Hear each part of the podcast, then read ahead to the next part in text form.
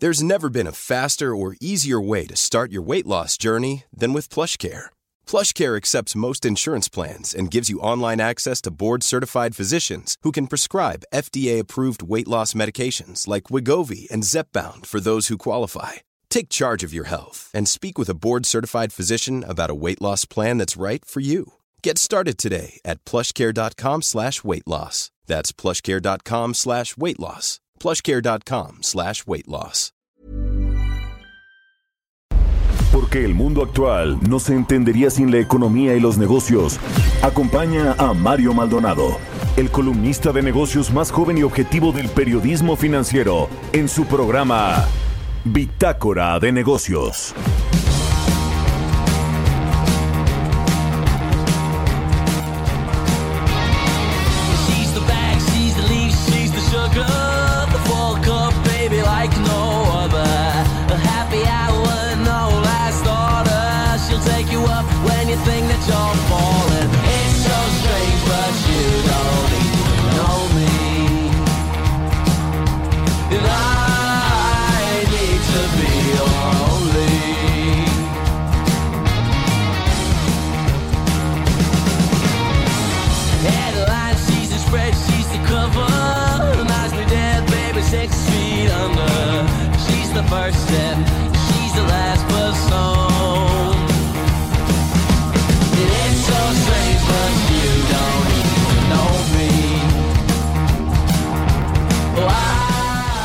¿Qué tal? ¿Cómo están? Muy buenos días. Bienvenidos a Bitácora de Negocios. Yo soy Mario Maldonado. Me da mucho gusto saludarlos en este martes 31 de agosto del 2021. El último día del mes de agosto y estamos transmitiendo en vivo desde la Ciudad de México aquí en la cabina de El Heraldo Radio. Son las 6 de la mañana con 3 minutos.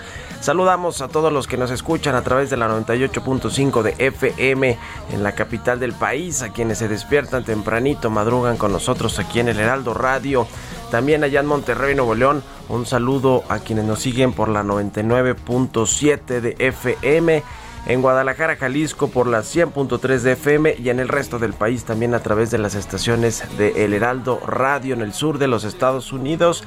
Y nos vemos, ya lo saben, en el streaming que está en la página heraldodemexico.com.mx. Comenzamos este martes con música. Esta semana estamos escuchando canciones de bandas inglesas para incluir en el playlist de este año.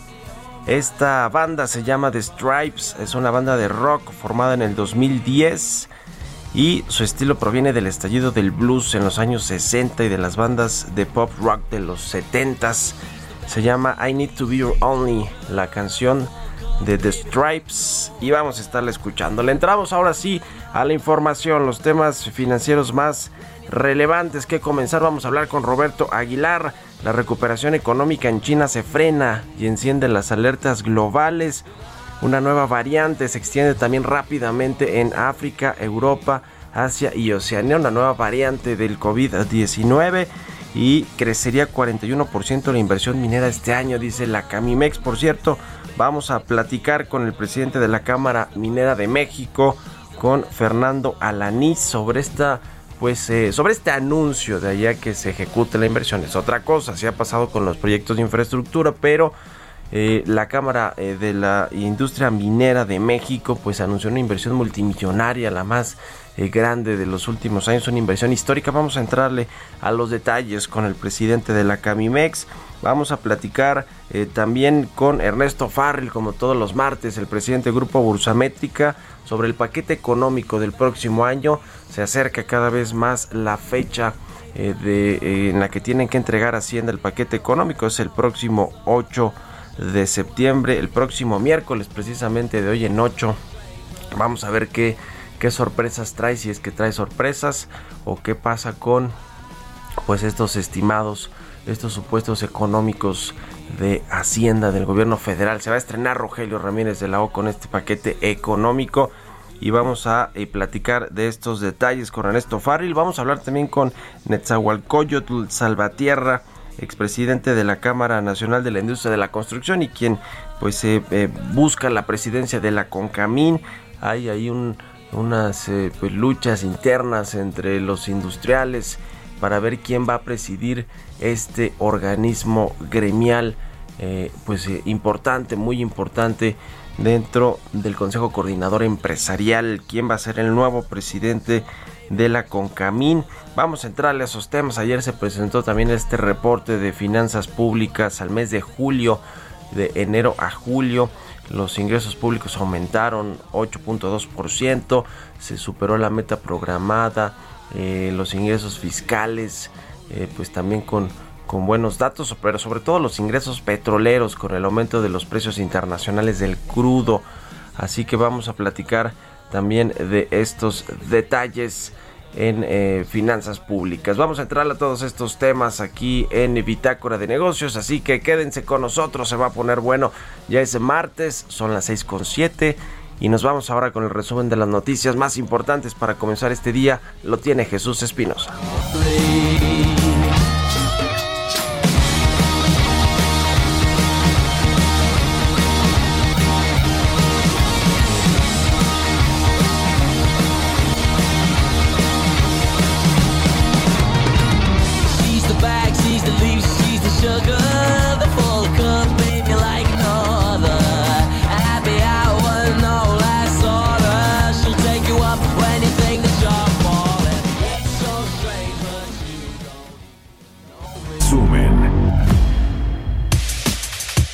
Petróleos Mexicanos informó que con respecto al incidente en la plataforma en Campeche ocurrido el pasado 22 de agosto, se ha restablecido la producción de 420 mil barriles diarios de aceite. Detalló que los 125 pozos que fueron cerrados fueron rehabilitados.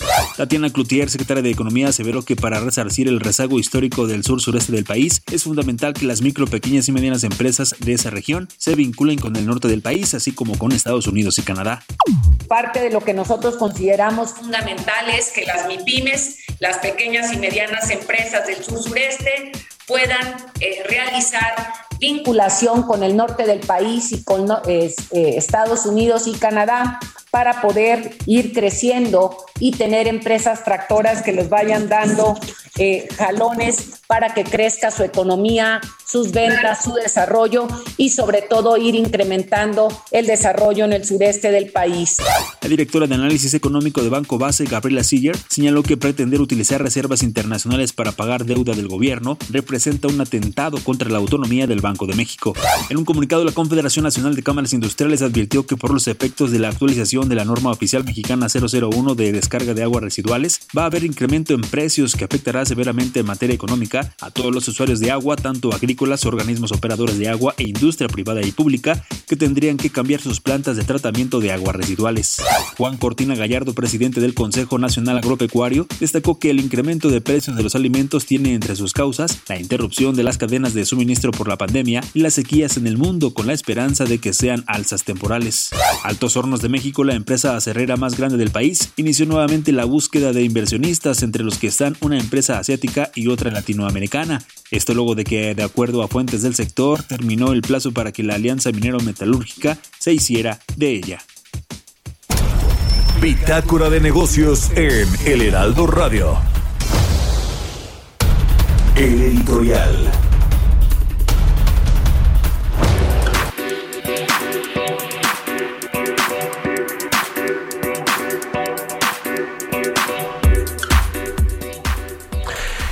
Bueno, pues eh, ya le decíamos, comenzó la venta del gas eh, bienestar. Incluso ahí los cilindros del gas LP que vende el gobierno federal a través de esta empresa paraestatal, pues ahí traen la marca, por, porque pues cómo iba a ser de otra manera, ¿no? Tiene que traer la marca bienestar. Y eh, digo, a ver, fue pues un inicio medio atropellado, como era de esperarse. Eh, no la logística ahí falló para pues eh, esta etapa piloto esta prueba que se hizo en la alcaldía de Iztapalapa acá en la Ciudad de México.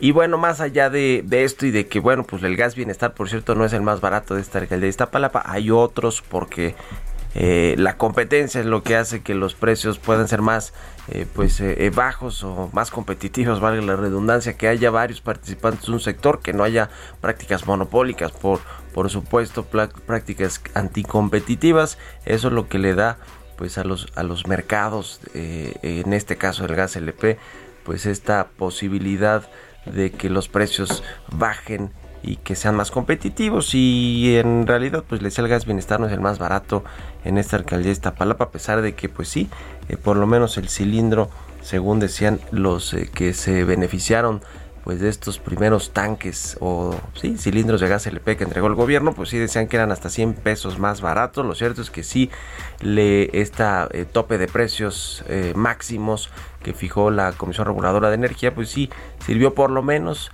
en esta primera quincena de agosto, de la cual ya tuvimos los datos para bajar a temperar eh, pues la presión que traían los precios energéticos, sobre todo del gas LP, y se reflejó esto en la impresión. Interesante, pues todas las marcas que tiene el gobierno federal a través de su marca Bienestar, ¿no? Está el Banco del Bienestar, está eh, la pensión para el bienestar, las becas para el bienestar, las tiendas para el bienestar, por supuesto la Secretaría del Bienestar, los tianguis del bienestar, el Instituto de Salud para el Bienestar, el IMSS Bienestar, el Programa de Apoyos para el Bienestar de las Niñas y Niños, Producción para el Bienestar, Universidades para el Bienestar y ahí viene una aerolínea para el bienestar también que va a revivir la 4T con pues lo que queda o lo que quedaba de mexicana de aviación. Interesante cómo el gobierno va creando sus propias marcas, por supuesto, con un trasfondo político y de pues de reconocimiento para este gobierno, crear tantas marcas con su sello del bienestar. Interesante, luego nos hacemos un análisis ahí sobre, con expertos de, de, marketing, de cómo el gobierno pues está poniéndole su sello, su marca, no solo a lo que tiene que ver eh, estrictamente con el gobierno, sino con otros negocios económicos eh, y financieros. ¿Ustedes qué opinan? Escríbanme en Twitter, arroba Mario Mal y a la cuenta arroba Heraldo de México. Economía y mercados. Roberto Aguilar ya está aquí en la cabina del Heraldo Radio. ¿Cómo estás, mi querido Roberto? ¿Qué tal, Mario? Me da mucho gusto saludarte. Pues fíjate que se dieron a conocer datos eh, de China, no muy favorables. Por cierto, la actividad de las fábricas de China se expandió, sí, pero a un ritmo más lento en agosto, ya que las restricciones relacionadas justamente con el coronavirus y los altos precios de las materias primas pesan sobre los fabricantes de la segunda mayor economía del mundo, mientras que la actividad de los servicios se contrajo fuertemente. El índice oficial de directores de compra, que se conoce como PMI, del sector manufacturero cayó a 50.1 puntos en agosto frente al 50.4 en julio. El indicador mostró que la demanda cayó bruscamente con una contracción de los nuevos pedidos y un indicador de nuevos pedidos de exportación que cayó a 46.7 puntos, que es el más bajo en un año. Y bueno, pues las bolsas asiáticas justo abrían a la baja pese a los nuevos máximos históricos de los mercados de Estados Unidos, ya que la inquietud por la ralentización del crecimiento económico de China y los cambios normativos pesaban en el ánimo de los inversionistas. Además, la producción industrial de Japón se contrajo en julio, ya que la producción de automóviles se vio afectada por el resurgimiento del coronavirus en Asia, que ha puesto en duda la recuperación de la tercera economía mundial. Por si fuera poco, se dio a conocer también que la inflación de la zona euro alcanzó este mes su nivel más alto en 10 años y es probable que siga subiendo, lo que pone en entredicho la visión favorable del Banco Central Europeo sobre el crecimiento de los precios y su compromiso de no mirar más allá de lo que considera un incremento pasajero. Los precios del consumo en los 19 países que comparten el euro subieron un 3% este mes, tras aumentar 2.2% en julio, muy por encima de las expectativas del 2.7% y alejándose del objetivo del 2% del Banco Central Europeo. Así es que el tema de la inflación el tema de esta desaceleración en China, pues preocupando a los inversionistas. Ayer, eh, bueno, eh, justamente hablando del tema de Asia, fíjate que China dio a conocer que redujo la cantidad de tiempo de los jugadores menores a 18 años para pasar eh, justamente eh, juegos en línea. Y bueno, interesante porque esto ya ha tenido una repercusión justamente dentro y fuera de China. Y bueno, lo relevante también, Mario, científicos sudafricanos detectaron una nueva variante del coronavirus con múltiples mutaciones, un cóctel literalmente, pero aún no se ha establecido si es más contagioso o capaz de superar la inmunidad proporcionada por las vacunas o una infección anterior. La nueva variante hasta el momento es conocida como C.1.2, se detectó por primera vez en mayo y ahora se ha extendido a la mayoría de las provincias sudafricanas y a otros siete países de África, Europa, Asia y Oceanía. Contiene muchas mutaciones asociadas en otras variantes de mayor transmisibilidad y menor sensibilidad a los anticuerpos neutralizantes, pero se presenta en una mezcla diferente y los científicos aún no están seguros de cómo afectan el comportamiento del virus. Importante decir que Sudáfrica fue el primer país en detectar la variante beta, una de las cuatro únicas etiquetadas como preocupantes por la Organización Mundial de la Salud. Y bueno, el tema minero interesante, ya más tarde vas a platicar también con el presidente de la Camimex. Pero fíjate que eh, lo que sucedió, lo que se, se informó ayer, creo que vale la pena reflexionar. El Banco Central de Colombia vendió al gobierno 2.790 millones de dólares correspondientes a los recursos que le asignó al país el Fondo Monetario Internacional, los DGA famosos, para reforzar la liquidez con destino al presupuesto de gasto de este y el próximo año. Sí se pudo en, en Colombia el pasado 23 de agosto, el Fondo Monetario Internacional otorgó a Colombia derechos especiales de giro por un monto equivalente a 2.790 millones de dólares que fueron recibidos por el Banco Central como parte de las reservas internacionales que administra. A cambio de las divisas que le transfirió al, Banco Central, el gobierno entregó a la autoridad monetaria títulos de deuda pública interna y así pues mató dos pájaros de un solo tiro, Mario, porque uno pues va a utilizar estos recursos para reforzar, como decía, el presupuesto de este y, y el siguiente año. Y por el otro, mejoró el tema de los vencimientos de una parte de la deuda. Así es que, pues la economía colombiana, similar o parecida en algunas situaciones a México, sí puede hacer este tránsito. Esperemos que también en México, más allá de la retórica del presidente, pues en realidad eh, se pueda aplicar y bueno, Zoom anunció que la demanda por su servicio de videoconferencia se ha desacelerado tras el auge del año pasado provocado por la pandemia, lo que hizo caer sus acciones 8% en las acciones posteriores. Se le está acabando el brillo a esta compañía. Y bueno, el tipo de cambio, Mario, también eh, ya reflejando más la estabilidad del dólar, está cotizando en estos momentos en 20.06. Así tenemos una depreciación acumulada menor al 1%. Y la frase del día de hoy, para ser un empresario e inversionista exitoso, debe ser emocionalmente neutral para ganar y perder. Ganar y perder es solo una parte de este juego. Este lo dijo Robert Kiyosaki y sí, hay que tener temple de hacer porque luego muchos se espantan cuando empiezan a perder.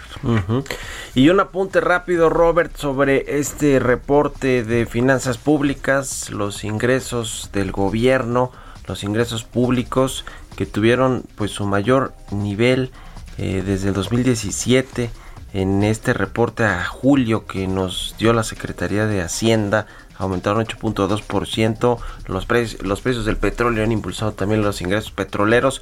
¿Cómo, ¿Cómo viste en general este reporte? Yo podría resumir, Mario, si me lo permites, estabilidad sin crecimiento. Eso es lo que eh, hay una obsesión por parte de la administración actual de mantener pues como estables, como muy ajustadas las cuentas públicas, como una parte, y eso creo que es importante porque también nos da estabilidad. Sin embargo, cuando entramos al detalle, pues la verdad es que el gobierno pues tiene ese recurso, pero porque no está gastando como debería y está concentrando una parte, una muy buena parte de la inversión física a proyectos que hoy están demandando cada vez más recursos. Y me estoy refiriendo a justamente a, a este al tema de la refinería y también al famoso tren Maya, así es que creo que esta es una de las situaciones, así podríamos resumirlo, estabilidad sin crecimiento.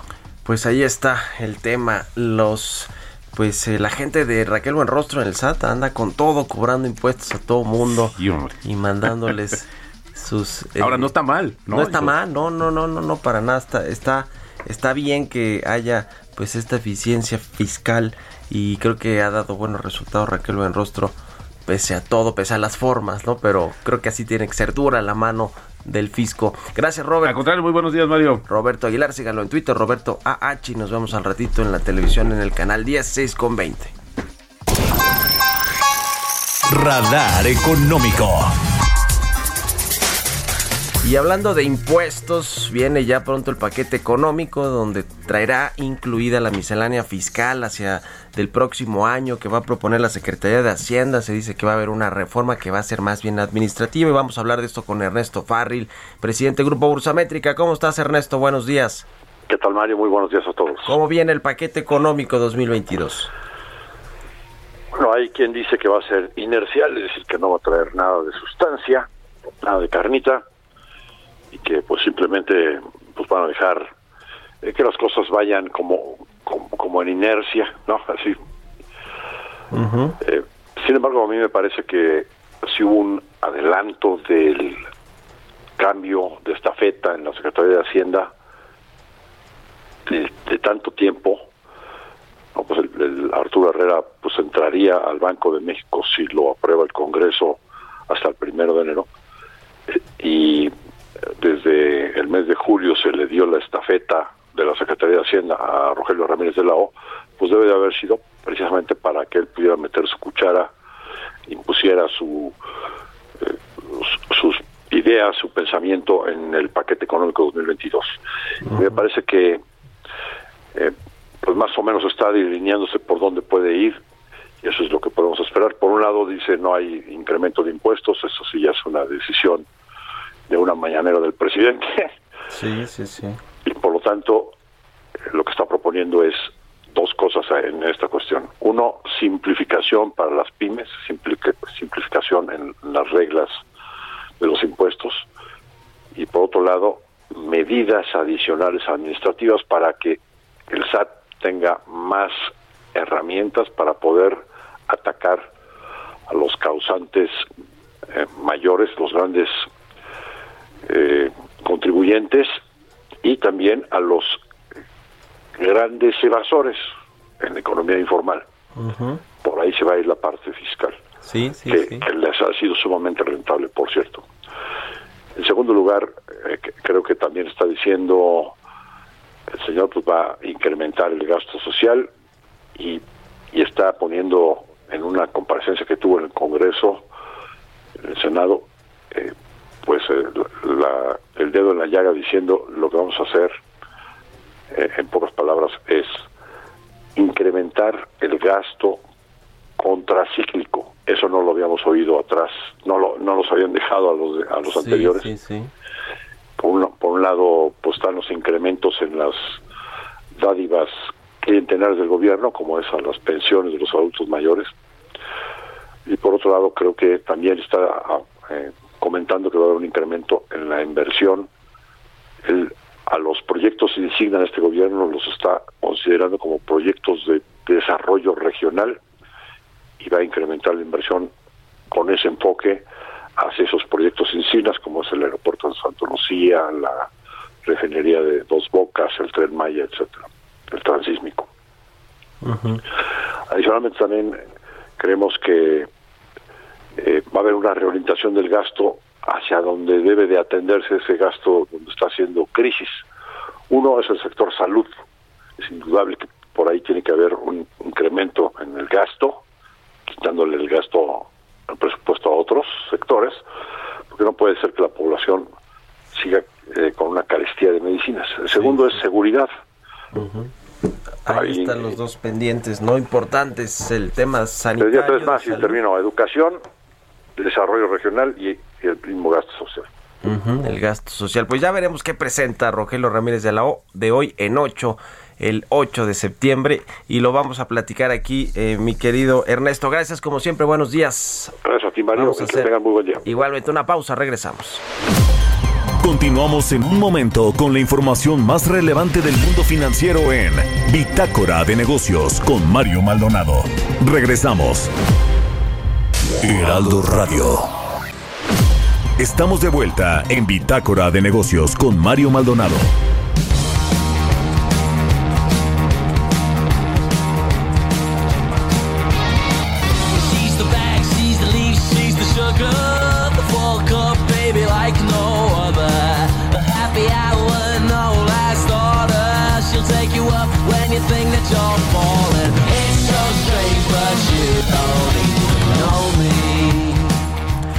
Estamos de regreso aquí en Bitácora de Negocios. Son las 6 de la mañana con 30 minutos. Estamos escuchando a The Stripes. I Need to Be Your Only. Es el nombre de esta canción a propósito pues de las bandas inglesas que eh, pues se deben incluir en el playlist este año. Y este es de The Stripes. I Need to Be Your Only.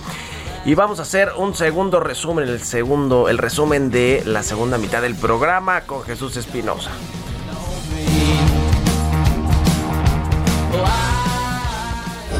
¿Aún no te inscribes al reto Actinver? ¿Qué esperas? Aprovecha la oportunidad de aprender y comenzar a practicar en un simulador que recrea los movimientos de la bolsa. Inscríbete antes del 3 de octubre y compite para ganar hasta 500 mil pesos. Retoactinver.com. El verdadero reto es tuyo. El resumen. Ante la próxima salida de Alejandra Palacios como comisionada presidente de la COPESE, la International Chamber of Commerce México pidió al Congreso nombrar a los tres comisionados que harán falta en la Comisión Federal de Competencia Económica.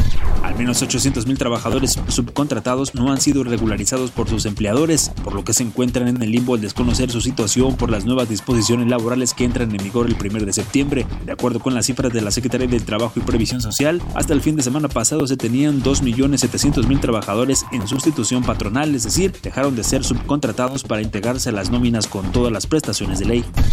Alejandro Salafranca, titular de la Unidad de Trabajo Digno de la Secretaría del Trabajo y Previsión Social, advirtió que las empresas que presten sus servicios y no estén dadas de alta en el registro de prestadoras de servicios especializados u obras especializadas van a ser acreedoras a multas de hasta 4.480.000 pesos. De acuerdo a datos del sistema Compranet de la Secretaría de Hacienda, el gobierno federal compró 69% de medicamentos sin procesos de licitación en 2021. Las cifras apuntan a que entre enero y el cierre de agosto se ejercieron 30.655 millones de pesos en compras relativas a los medicamentos. Registros del Consejo Ciudadano para la Seguridad y Justicia de la Ciudad de México señalan que de enero al cierre de agosto del año en curso, las llamadas de denuncia por fraude financiero registraron un crecimiento de 191% en su comparativo anual con un total de 318 casos. De acuerdo con la aplicación oficial de la Comisión Reguladora de Energía Amigas LP, en Iztapalapa hay al menos cinco empresas distribuidoras que ofrecen menores precios que los de gas bienestar.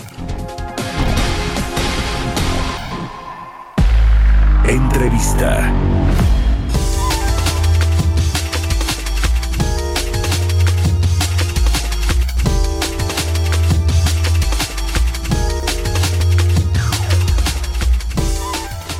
Y bueno, ya le decía al inicio del programa que el, sector minero anunció una inversión importante, una inversión multimillonaria para pues eh, darle eh, a este sector nuevos brillos para que la recuperación de este sector sea pues eh, sostenida y se pueda pues recuperar todo lo perdido durante la pandemia del año pasado en el 2020 durante la crisis que generó el COVID-19 y vamos a platicar con el presidente de la Cámara Minera de México con el ingeniero Fernando Alaniza quien me da gusto saludar. ¿Cómo estás Fernando? Muy buenos días. Mario, muy buenos días. Qué gusto saludarte a ti y a toda tu audiencia. Gracias por estar aquí en el programa. A ver, platícanos eh, primero de esta inversión de poco más de 5 mil millones de dólares que eh, las empresas que están agrupadas en la Camimex pues van a destinar a su crecimiento. Cuéntanos por favor eh, los detalles. Sí, claro que sí, Mario. Fíjate que en los últimos 10 años la minería ha venido invirtiendo en, en promedio 5 mil millones de dólares. Quizás el año que sobresale es el 2012 cuando se lograron inversiones de 8.043 millones de dólares. El año pasado, que fue un año complicado por la pandemia, se redujo a 3.532 millones de dólares. Y este año lo que traemos anunciado eh, por nuestros agremiados, estamos hablando de 5.034 millones de dólares de inversión en, en proyectos nuevos o en expansiones de proyectos existentes que es más o menos el promedio de lo que ha traído, como te mencionaba yo, la minería en los últimos 10 años. Estamos regresando a ese promedio. Uh Ok, regresa al promedio de inversión anual de 5 mil eh, millones de eh, dólares, que bueno, pues es una inversión importante por parte de los integrantes de la Camimex. ¿Cómo está el sector? ¿Cómo se ha eh, pues recuperado en este 2021? ¿Cuál es la radiografía que se tiene de cómo estaba previo a la crisis, quizá en el 2019, y cómo está ahora a mitad de año, poquito ya más adelante, la mitad de este 2021? Sí, fíjate que es un sector, Mario, que, que tuvimos ahí que vivir situaciones adicionales al COVID.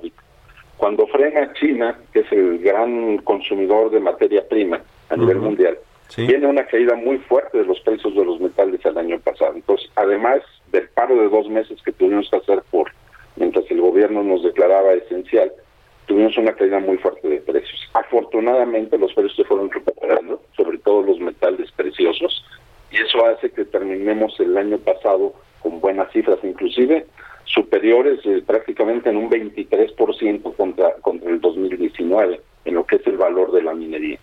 Y los indicadores este, hay interesantes, por ejemplo, en lo que es generación de empleo, al, al, mes de julio de este año les tenemos registrados ante el Seguro Social 408.800 personas en empleo directo contra 383.000 que habíamos tenido al inicio del año pasado. Entonces es un sector que realmente a través de esfuerzo de inversión está reactivando la economía, está generando empleo y, hay indicadores que nos indican que es un sector es necesario seguir impulsando como uno de los de los muchos factores que pueden ayudar a que México siga mejorando en sus condiciones de recuperación.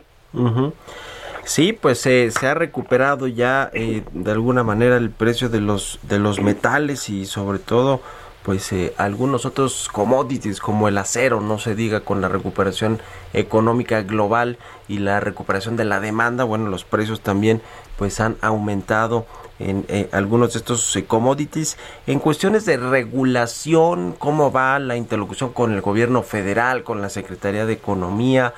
Con eh, pues sí los integrantes del gabinete del presidente del observador sobre todo los que tienen relación con el sector industrial y económico esperan más regulaciones eh, cómo ven esta segunda mitad del año y también en términos eh, que bueno finalmente es una regulación fiscal eh, fiscales cómo ven el próximo año después de que se envíe el paquete económico de la Secretaría de Hacienda al Congreso sí cómo no Mario. Mira con la Secretaría de Economía afortunadamente hemos tenido una muy buena interlocución con la llegada de, la secretaria Tatiana Cloutier. Eh, eh, tuvimos un gran acercamiento, ella ha quedado muy claro las ventajas que ofrece la minería, sobre todo la minería actual, moderna, que opera aquí en nuestro país, eh, que cuidadosa del medio ambiente y impulsora del desarrollo económico de las comunidades. Ella ha entendido bien que es un sector que hay que incentivar hay que incentivar porque es una industria tractora que genera mucha derrama y beneficios a otros sectores económicos. Traemos ahorita tres mesas de diálogo eh, eh, impulsadas por ella, una con autoridades laborales, otra con autoridades ambientales y sociales, que son temas importantes para nosotros, y otra más que le llama ella de competitividad, que ella misma maneja, que tiene que ver con cuestiones fiscales, con cuestiones de normatividad, y que tiene que ver con, la, de seguridad. Entonces tenemos buenos diálogos, eh, eh, con buenas interlocuciones, avanzando un poco lento, tengo que ser sincero, pero creo que, que hay apoyo por parte de la Secretaría y, ha sentado a, otros secretarios o subsecretarios a la mesa para tener ese diálogo.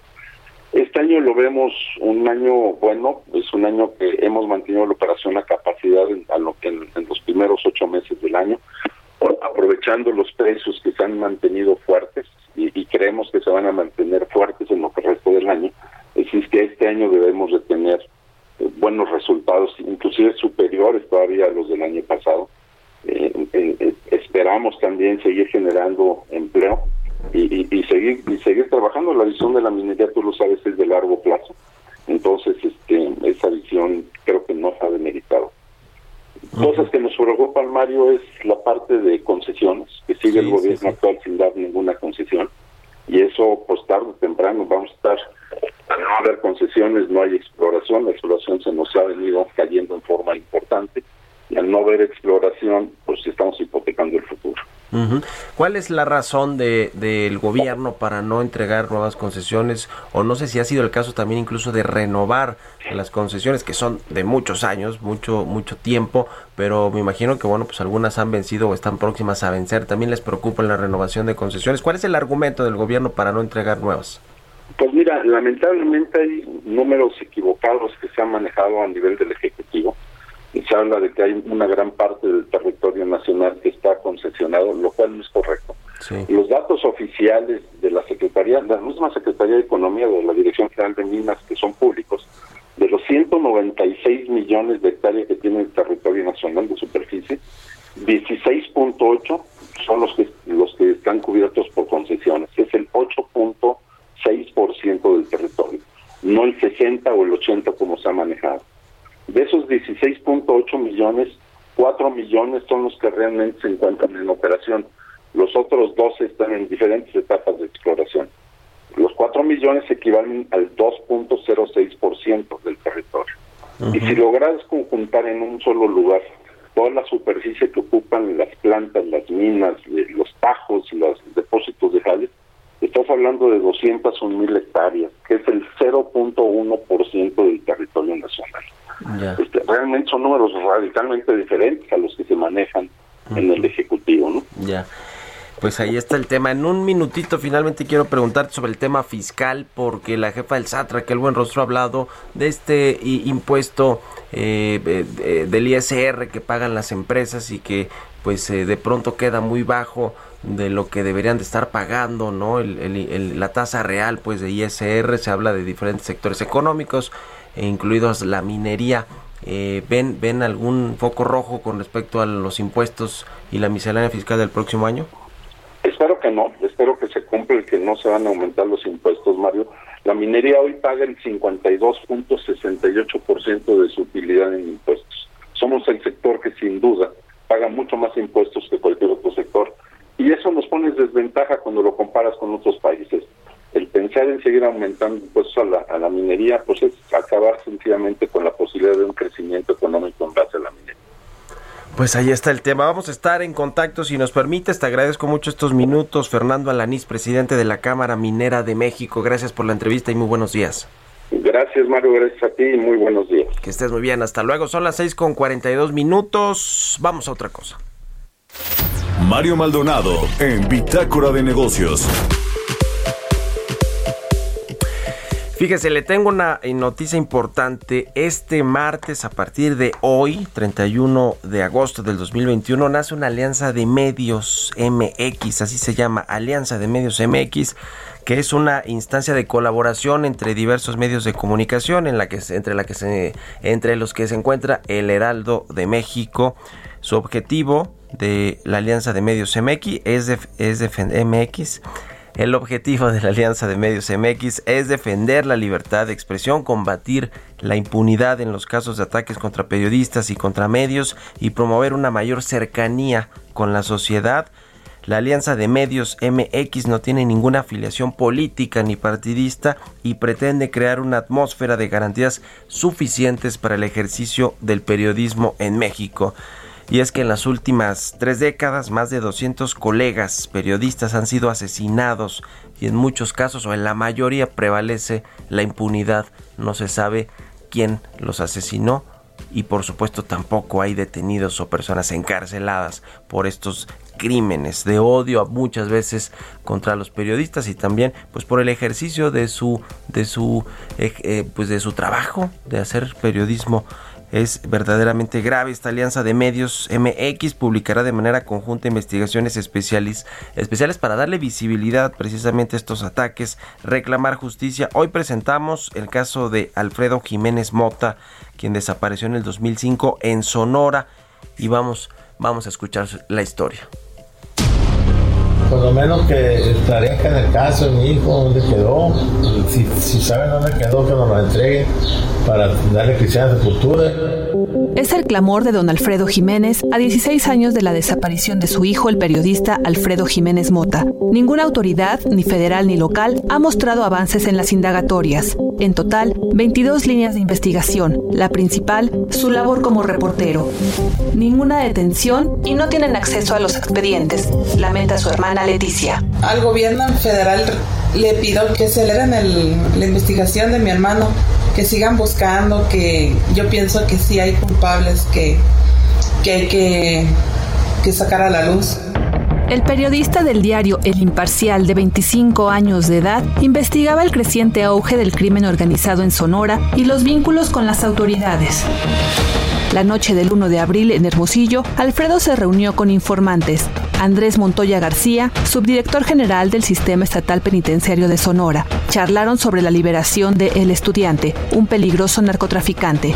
La última llamada que recibió fue del entonces subdelegado de la PGR, Raúl Fernando Rojas Galván, quien nunca fue interrogado. El 2 de abril, Alfredo desapareció. Un día antes comentó su madre, Esperanza Mota, que tres hombres lo seguían.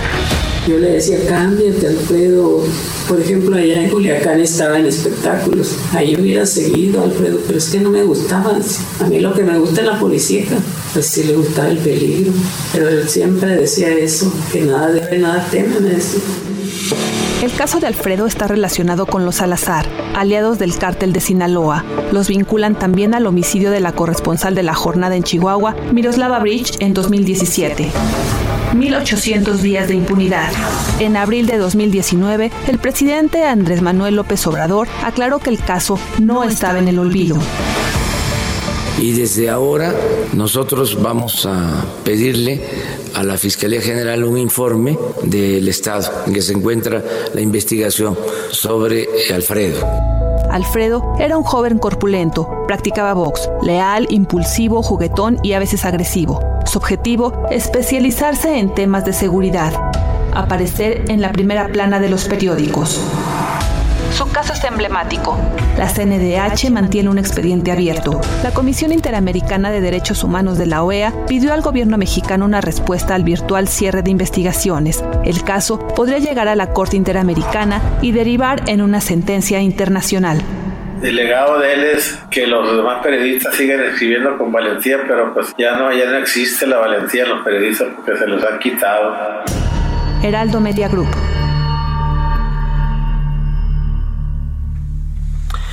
Pues ahí está, usted puede consultar el desplegado que da detalles de esta alianza de medios MX en nuestra edición impresa de hoy en el Heraldo de México y también en nuestra página web heraldodemexico.com.mx, la alianza eh, de medios MX. Vamos a otra cosa, son las 6.47. Entrevista.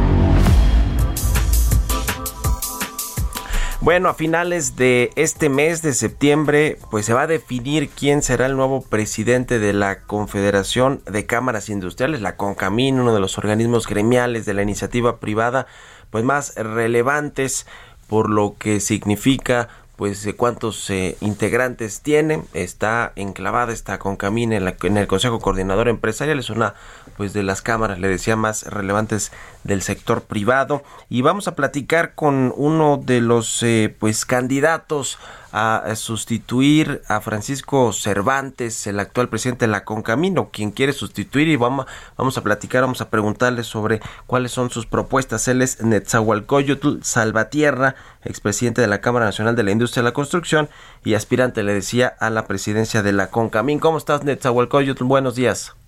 Muy buen día, Mario. Muchas gracias por la oportunidad de platicar con el auditorio. ¿Cómo ha sido el proceso de eh, pues los candidatos o de quienes aspiran a presidir la Concamín en eh, pues eh, septiembre? Bueno, en el próximo mes. Yo dije a finales de este mes que ya se acabó hoy, más bien a finales de septiembre del próximo mes que comienza mañana.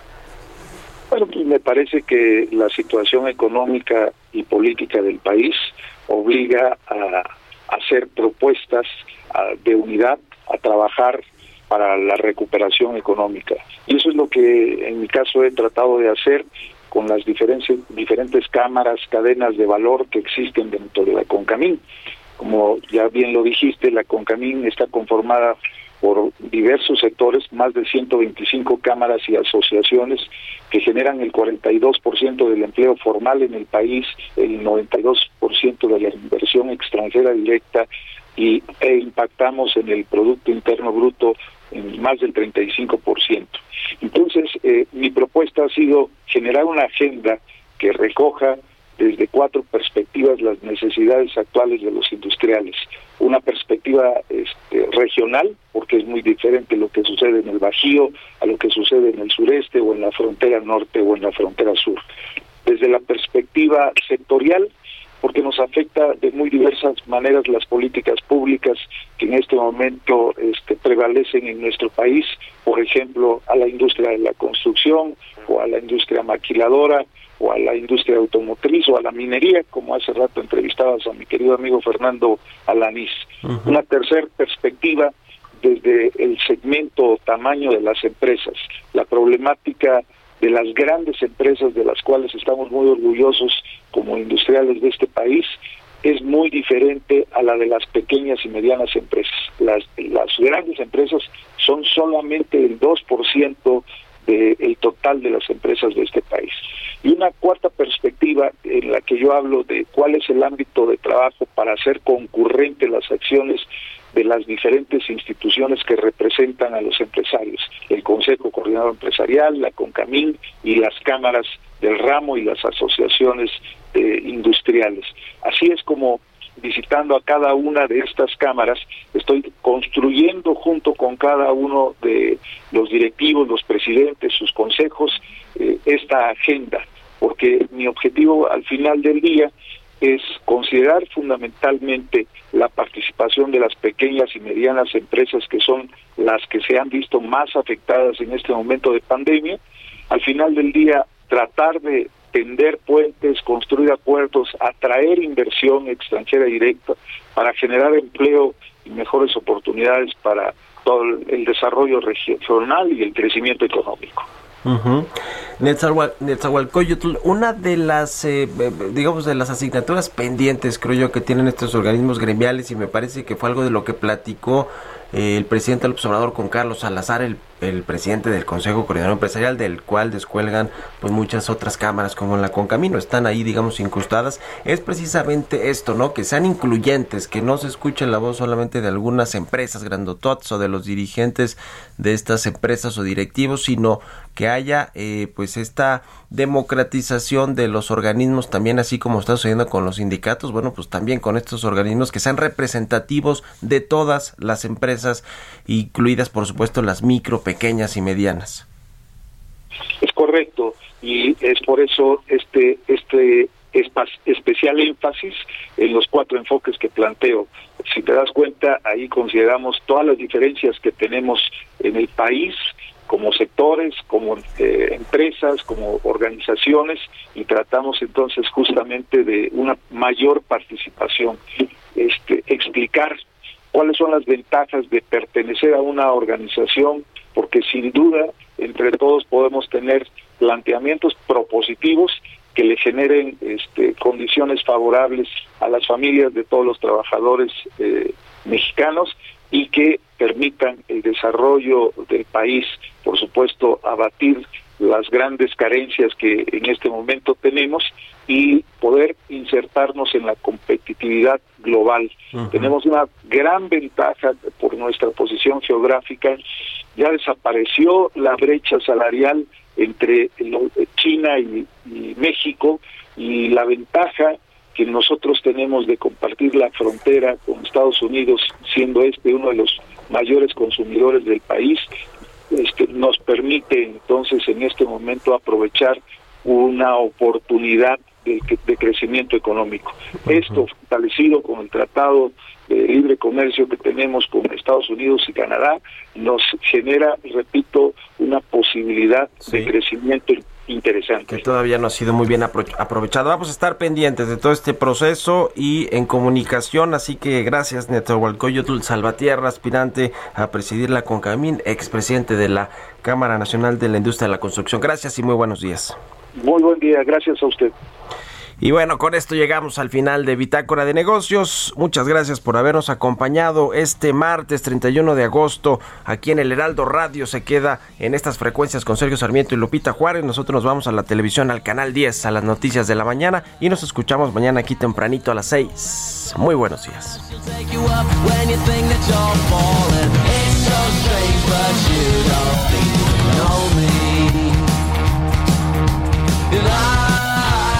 Esto fue Bitácora de Negocios con Mario Maldonado, donde la H suena y ahora también se escucha. Una estación de Heraldo Media Group.